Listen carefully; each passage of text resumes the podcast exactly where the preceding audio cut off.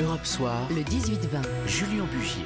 18h49, la suite du débat des grandes voix du lundi avec toujours Charles Villeneuve, Édouard Le Cerf du groupe BVA et Nathalie Moret du groupe de presse régionale et Bras Presse. Alors on parle maintenant de ces mouvements de désobéissance civile qui c'est vrai se multiplient euh, un peu partout euh, en France. Alors il y a eu évidemment ce, carnaval euh, interdit à Marseille qui a rassemblé 6500 personnes, le plus souvent sans masque.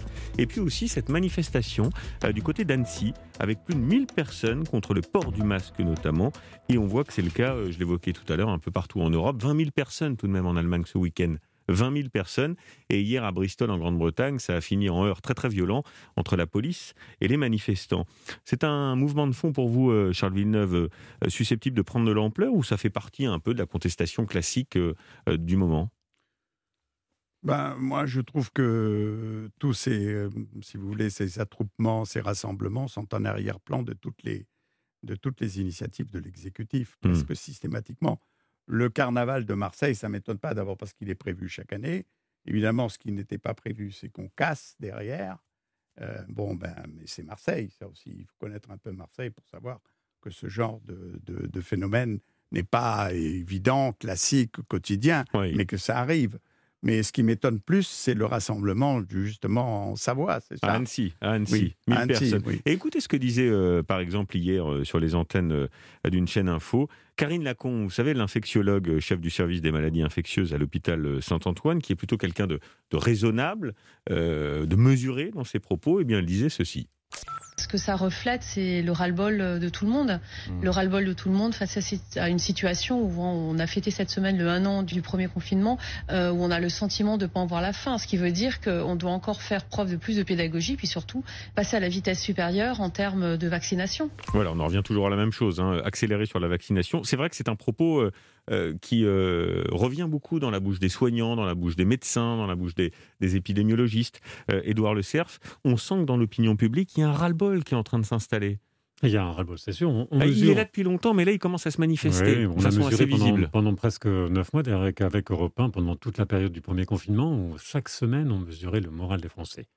On l'a remesuré dernièrement, la semaine dernière, et on est au niveau le plus bas. Donc, naturellement, mmh. on voit bien qu'il y a un impact y compris d'ailleurs sur l'acceptation euh, euh, des contraintes sanitaires. Alors l'acceptation, on est toujours en, train de, là aussi, euh, ça n'est pas tous les Français. Je pense que là, il y a des minorités agissantes, très visibles, qui sont là. Mais entre la résignation et la révolte, on voit bien qu'aujourd'hui, le cœur de certains Français peut, balancer. Et c'est d'autant plus compliqué de savoir comment se positionner qu'on est dans, on en parlait tout à l'heure, dans un relatif flou. C'est-à-dire que vous mettre en opposition par rapport à quelque chose qui est très clair, eh bien, c'est quelque chose qui est une, prise de position. Aujourd'hui, on peut presque spontanément se mettre en opposition à quelque chose sans vraiment l'avoir voulu. Alors là, on a des éléments, des gens qui manifestent, mais pour chaque individu, on peut se poser la question à mmh, chaque moment, mmh. est-ce que je suis en train de me mettre en décalage? Ouais. Nathalie Moret, il y a quand même euh, euh, quelque chose qui pourrait inquiéter l'exécutif. Si demain ces mouvements de contestation prennent de l'ampleur, qu'est-ce qu'on fait? Ça inquiète l'exécutif, c'est évident ce qui s'est passé à, Annecy, vous l'avez dit, 1000 personnes, c'est quelque chose qui est très inquiétant. Mmh. Parce qu'effectivement, Marseille, on peut se dire, bon voilà, c'est une espèce de, cocotte minute qui explose et on peut tous mmh. comprendre. Parce qu'il y a, excusez-moi, mais il y a ça c'est-à-dire ceux qui manifestent vraiment contre les mesures sanitaires, et puis aussi la mobilisation sociale. Brest, par exemple, samedi, plus de 4000 personnes dans les rues de Brest. Euh, d'ailleurs, là aussi, on peut se questionner sur les mesures sanitaires, hein, parce que la moitié des gens ne portaient pas de masque, on était collés serrés. Alors, c'est pas le carnaval de Marseille, mais euh, en termes d'impact de circulation du virus, on est quand même pas loin. Euh, parenthèse fermée.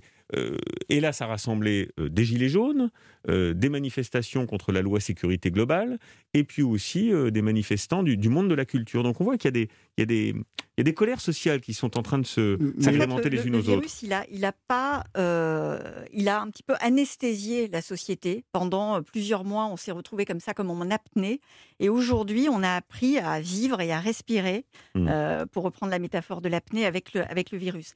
Et donc, ça n'a pas éteint les colères. Euh, je veux dire, la, colère sociale des Gilets jaunes, euh, la colère de toute la, ce qu'on a appelé la première ligne, elle est toujours là.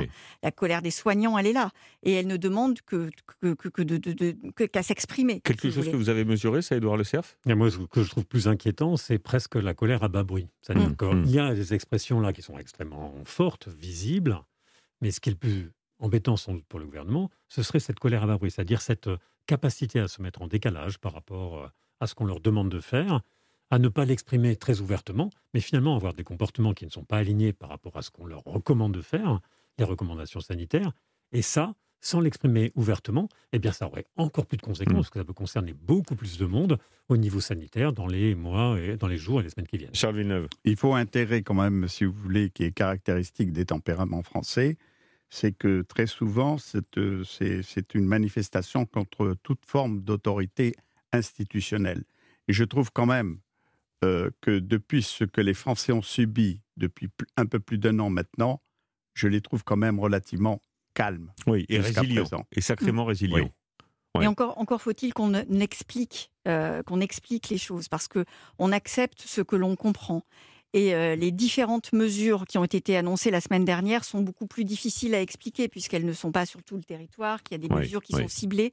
Et donc du coup, et puis aujourd'hui, euh, qui peut se déplacer? Est-ce qu'on peut aller en dehors de son département Pas de son département? C'est encore des choses qui sont très très floues.